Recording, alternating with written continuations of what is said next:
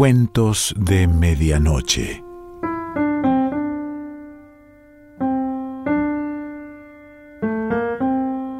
El cuento de hoy se titula La leche de la muerte y pertenece a Marguerite Yourcenar.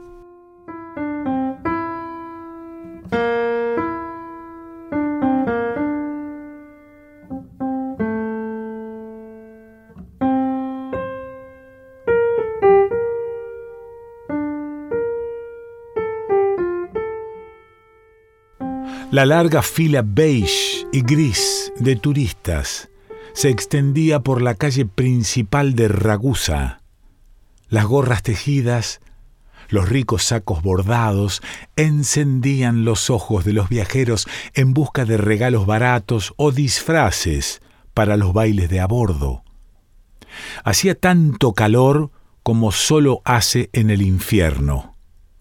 Philip Mild se metió en una cervecería alemana donde unas moscas gordas zumbaban en una semioscuridad sofocante. Un hedor subía de un montón de desperdicios de pescados que algunas gaviotas hurgaban. Ningún viento de alta mar llegaba a soplar. El compañero de camarote de Philip, el ingeniero Jules Boutrin, bebía sentado a la mesa de un velador de zinc. Cuéntame otra historia, viejo amigo, dijo Philip, desplomándose pesadamente en una silla. Necesito un whisky y un buen relato frente al mar. La historia más bella y menos verosímil posible, que me haga olvidar las mentiras patrióticas y contradictorias de algunos periódicos que acabo de comprar en el muelle. Hablemos de otra cosa. ¿Qué hiciste ayer en Scutari, donde tanto te interesaba ir a ver con tus propios ojos no sé qué turbinas? Nada, dijo el ingeniero. Aparte de echar un vistazo a dudosos trabajos de embalse, dediqué la mayor parte de mi tiempo a buscar una torre. He escuchado a tantas viejas serbias narrarme la historia de la torre de Scutari, que necesitaba localizar sus deteriorados ladrillos e inspeccionar si no tienen, como se afirma, una marca blanca. Pero el tiempo, las guerras y los campesinos de los alrededores, preocupados por consolidar los muros de sus granjas, lo demolieron piedra por piedra y su memoria solo vive en los cuentos. A propósito, Philip, ¿eres tan afortunado de tener lo que se llama una buena madre? ¿Qué pregunta? dijo el joven inglés. Mi madre es bella, delgada, maquillada, resistente como el vidrio de una vitrina. ¿Qué más te puedo decir? Cuando salimos juntos me toman por su hermano mayor. Eso es, Eres como todos nosotros. Cuando pienso que algunos idiotas suponen que a nuestra época le falta poesía, como si no tuviera sus surrealistas, sus profetas, sus estrellas de cine y sus dictadores. Créeme, Philip, de lo que carecemos es de realidades. La seda es artificial, los alimentos detestablemente sintéticos se parecen a esas copias de alimentos con que atiborran a las momias. Solo en las leyendas de los países semibárbaros aún se encuentran criaturas de abundante leche y lágrimas de las que uno estaría orgulloso de ser hijo. La que yo hubiera querido por madre es una muchacha de una leyenda albanesa, la mujer de un reyesuelo de por aquí. Eran tres hermanos que trabajaban construyendo una torre desde donde pudieran acechar a los saqueadores turcos.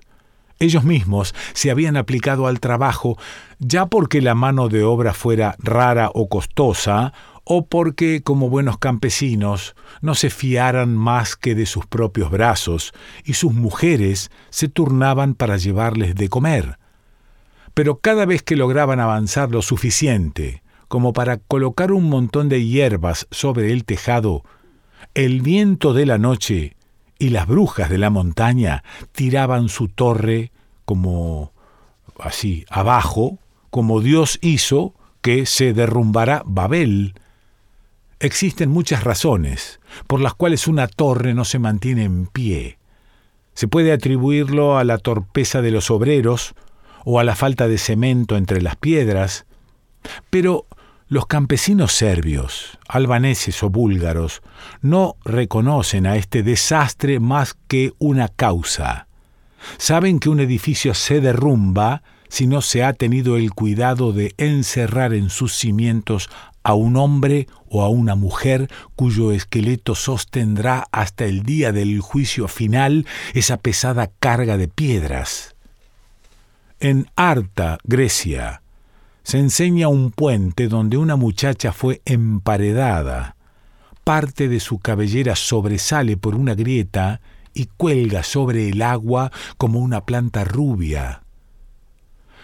Los tres hermanos comenzaron a mirarse con desconfianza y se cuidaban de no proyectar su sombra sobre el muro inacabado, pues se puede, a falta de algo mejor, encerrar en una obra en construcción esa negra prolongación del hombre que es tal vez su alma, y aquel cuya sombra se vuelve así prisionera muere como un desdichado herido por una pena de amor. En la noche, cada uno de los tres hermanos se sentaba lo más lejos posible del fuego, por miedo a que alguien se acercara silenciosamente por atrás y lanzara un costal sobre su sombra y se la llevara medio estrangulada como un pichón negro, su entusiasmo en el trabajo se debilitaba y angustia y fatiga bañaban de sudor sus frentes morenas. Finalmente un día el hermano mayor reunió a su alrededor a los otros dos y les dijo, Hermanos menores, hermanos de sangre, leche y bautizo, si no terminamos la torre los turcos se deslizarán de nuevo a las orillas de este lago, disimulados tras las cañas. Violarán a nuestras criadas, quemarán en nuestros campos la promesa de pan futuro, crucificarán a nuestros campesinos en los espantapájaros de nuestros vergeles. Hermanos míos, necesitamos unos de otros, y el trébol no puede sacrificar una de sus tres hojas pero cada uno de nosotros tiene una mujer joven y vigorosa, cuyos hombros y hermosa nuca están acostumbrados a soportar cargas pesadas. No decidamos nada, mis hermanos. Dejemos la elección al azar, ese prestanombres que es Dios. Mañana, al alba, emparedaremos en los cimientos de la torre a aquella de nuestras mujeres que nos venga a traer de comer. No les pido más que el silencio de una noche, oh, mis menores, y que no abracemos con demasiadas lágrimas y suspiros a aquella que, después de todo, tiene dos posibilidades sobre tres de respirar todavía cuando el sol se oculte. Para él era fácil hablar así, pues detestaba en secreto a su joven mujer y quería deshacerse de ella para tomar en su lugar a una bella muchacha griega.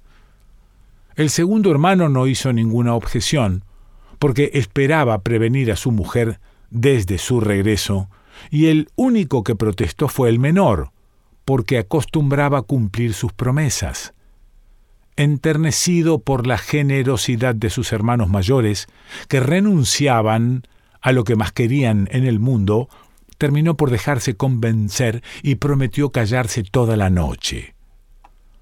Regresaron a las tiendas a esa hora del crepúsculo. El segundo hermano llegó a su tienda de muy mal humor y ordenó rudamente a su mujer que lo ayudara a quitarse las botas. Cuando estuvo arrodillada frente a él, le aventó sus zapatos en plena cara y gritó Hace ocho días que traigo la misma camisa y llegará el domingo sin que pueda ponerme ropa limpia. Maldita holgazana, Mañana, al despuntar el día, irás al lago con tu canasta de ropa y te quedarás ahí hasta la noche entre tu cepillo y tu bandeja. Si te alejas, aunque sea el espesor de una semilla, morirás. Y la joven prometió temblando dedicarse a lavar todo el día siguiente.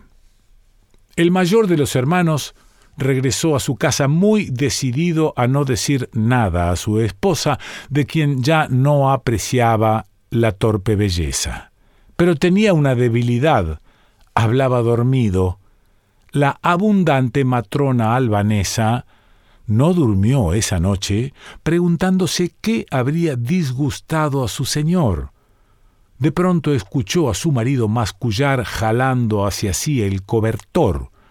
Querido corazón, pequeño corazón mío, pronto serás viudo. ¿Cómo estaremos tranquilos, separados de la morena por los buenos ladrillos de la torre?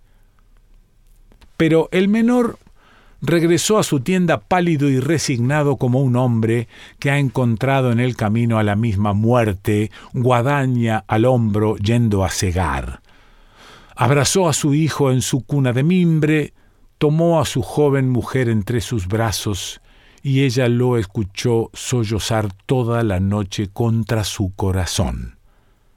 La discreta mujer no le preguntó la causa de esa gran tristeza, pues no quería obligarlo a hacerle confidencias y no necesitaba saber cuáles eran sus penas para intentar consolarlas.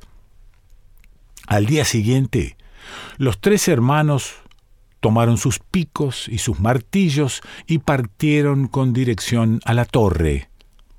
La mujer del segundo hermano preparó su canasta y fue a arrodillarse frente a la mujer del hermano mayor. Hermana, dijo, hoy me toca llevarles de comer a los hombres, pero mi marido me ha ordenado bajo pena de muerte lavar sus camisas y mi canasto está repleto.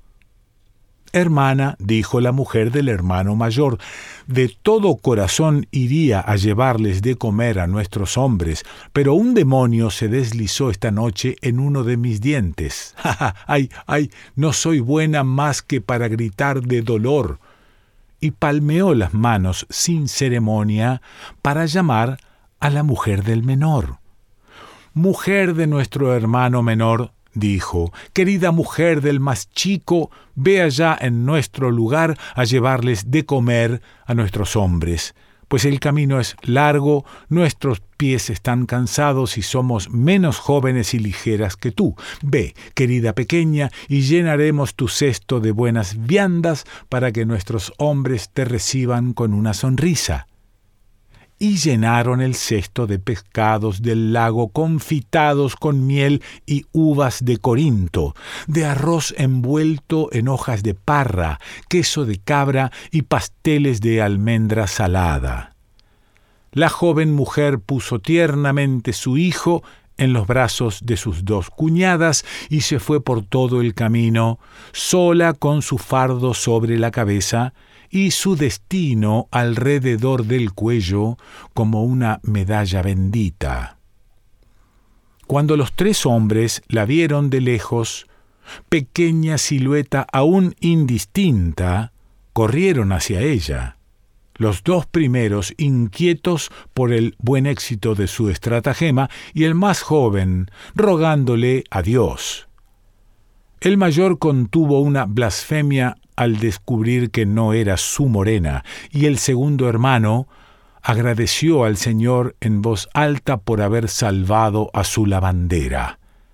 Pero el menor se arrodilló, rodeando con sus brazos las caderas de la joven mujer, y sollozando le pidió perdón.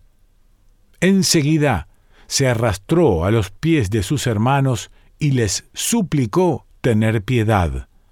Por último, se levantó e hizo brillar al sol el acero de su puñal. Un martillazo en la nuca lo lanzó jadeante a la orilla del camino. La joven mujer, espantada, había dejado caer su cesto y la comida regada alegró a los perros. Cuando comprendió de qué se trataba, tendió las manos hacia el cielo. Hermanos, a los que nunca he fallado, no me hagan morir. Mejor avísenle a mi padre que es jefe de clan en la montaña, y él les proporcionará mil sirvientas que podrán sacrificar. No me maten.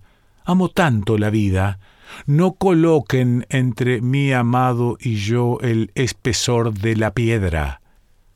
Pero bruscamente se calló, porque se dio cuenta de que su joven marido, tirado a la orilla del camino, no movía los párpados y de que su cabello negro estaba sucio de sesos y sangre.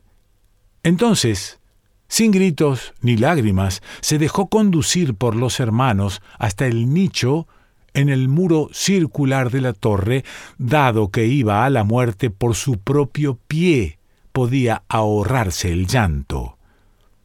Pero en el momento en que colocaban el primer ladrillo sobre sus pies calzados con sandalias rojas, se acordó de su hijo, que tenía la costumbre de mordisquear sus suelas como un perro cachorro juguetón. Cálidas lágrimas rodaron por sus mejillas y vinieron a mezclarse con el cemento que la cuchara igualaba sobre la piedra. ¡Ay! Mis pequeños pies, dijo ella, ya no me llevarán hasta la cima de la colina para enseñarle más pronto mi cuerpo a mi amado, ya no conocerán la frescura del agua corriente, Solo los ángeles los lavarán en la mañana de la resurrección. Ladrillos y piedras se elevaron hasta sus rodillas, cubiertas por un faldón dorado. Completamente erguida en el fondo de su nicho parecía una María parada detrás de su altar.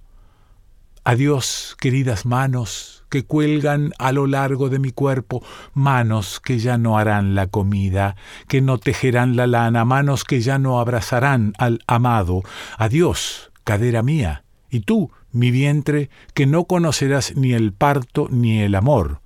Hijos que hubiera podido traer al mundo, hermanos que no tuve tiempo de dar a mi hijo, Ustedes me acompañarán en esta prisión que es mi tumba y donde permaneceré de pie, insomne, hasta el día del juicio final. El muro de piedra llegaba ya al pecho.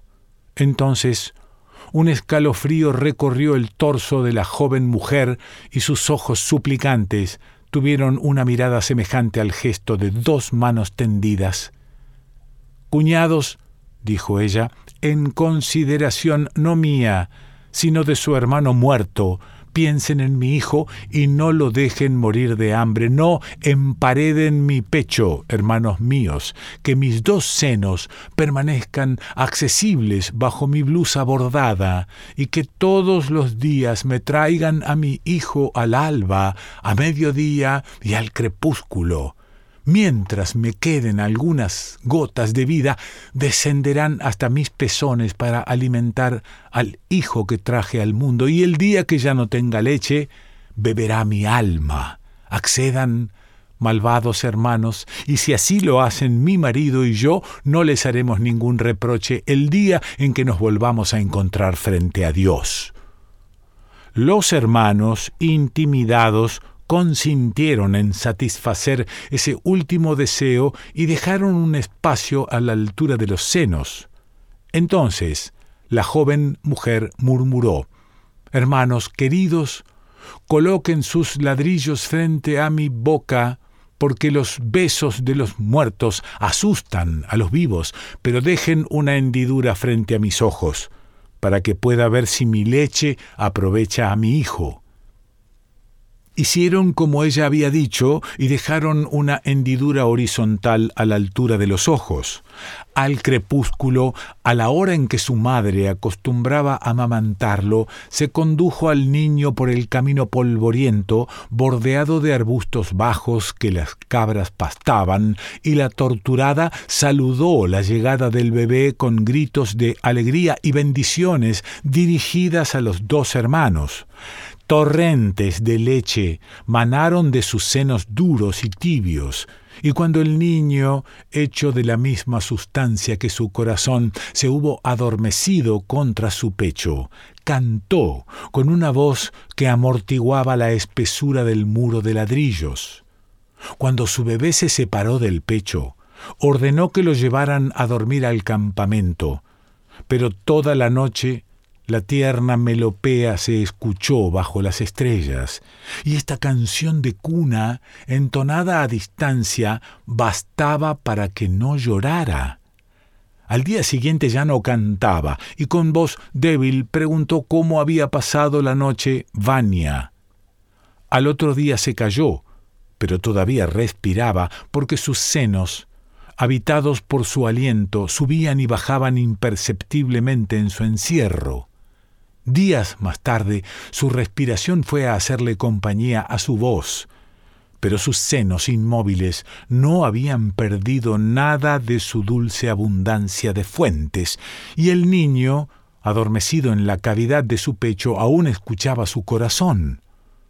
Luego, ese corazón tan bien conciliado con la vida, espació sus latidos. Sus ojos lánguidos se apagaron como el reflejo de las estrellas en una cisterna sin agua, y a través de la hendidura sólo se veían dos pupilas vidriosas que ya no miraban el cielo. A su vez, esas pupilas se dejaron lugar a dos órbitas hundidas al fondo de las cuales se percibía la muerte.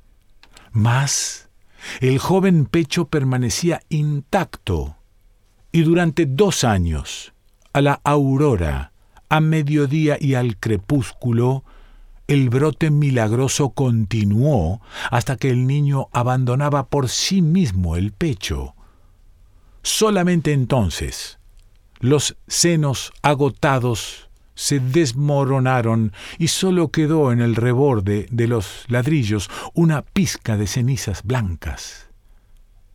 Durante algunos siglos, las madres, conmovidas, venían a pasar el dedo por los ladrillos quemados y las grietas marcadas por la leche maravillosa. Luego, incluso la torre desapareció y el peso de las bóvedas dejó de ser una carga para ese ligero esqueleto de mujer. Por último, los propios huesos frágiles se dispersaron y ya no queda ahí más que un viejo francés asado por este calor infernal que repite al primero que llega esta historia digna de inspirar a los poetas tantas lágrimas como la de Andrómaca. En ese momento, una gitana cubierta por una espantosa y dorada sarna se acercó a la mesa donde estaban acodados los dos hombres. Llevaba en los brazos a un niño cuyos ojos enfermos estaban cubiertos por una venda de andrajos. Se inclinó con el insolente servilismo propio de las razas miserables o imperiales, y sus enaguas amarillentas barrieron la tierra. El ingeniero la corrió rudamente, sin preocuparse de su voz, que subía del tono de la súplica al de la maldición. El inglés la volvió a llamar para darle un dinar. ¿Qué te pasa, viejo soñador? dijo impaciente. Sus senos y sus collares bien valen los de tu heroica albanesa, y el hijo que la acompaña es ciego. Conozco a esa mujer, respondió Jules Boutrin. Un médico de Ragusa me relató su historia. Hace meses que aplica repugnantes cataplasmas a su hijo que le inflaman los ojos y apiadan a los transeúntes. Todavía ve pero muy pronto será lo que ella desea que sea, un ciego. Entonces, esta mujer tendrá el sustento asegurado por toda la vida, porque el cuidado de un enfermo es una profesión lucrativa. Hay madres y madres.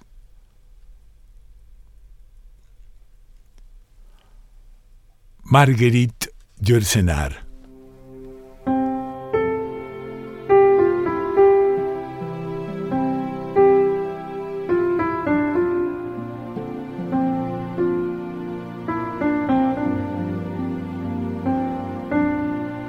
Cuentos de Medianoche.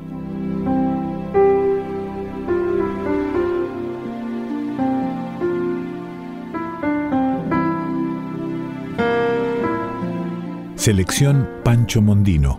Idea y lectura Quique Pessoa.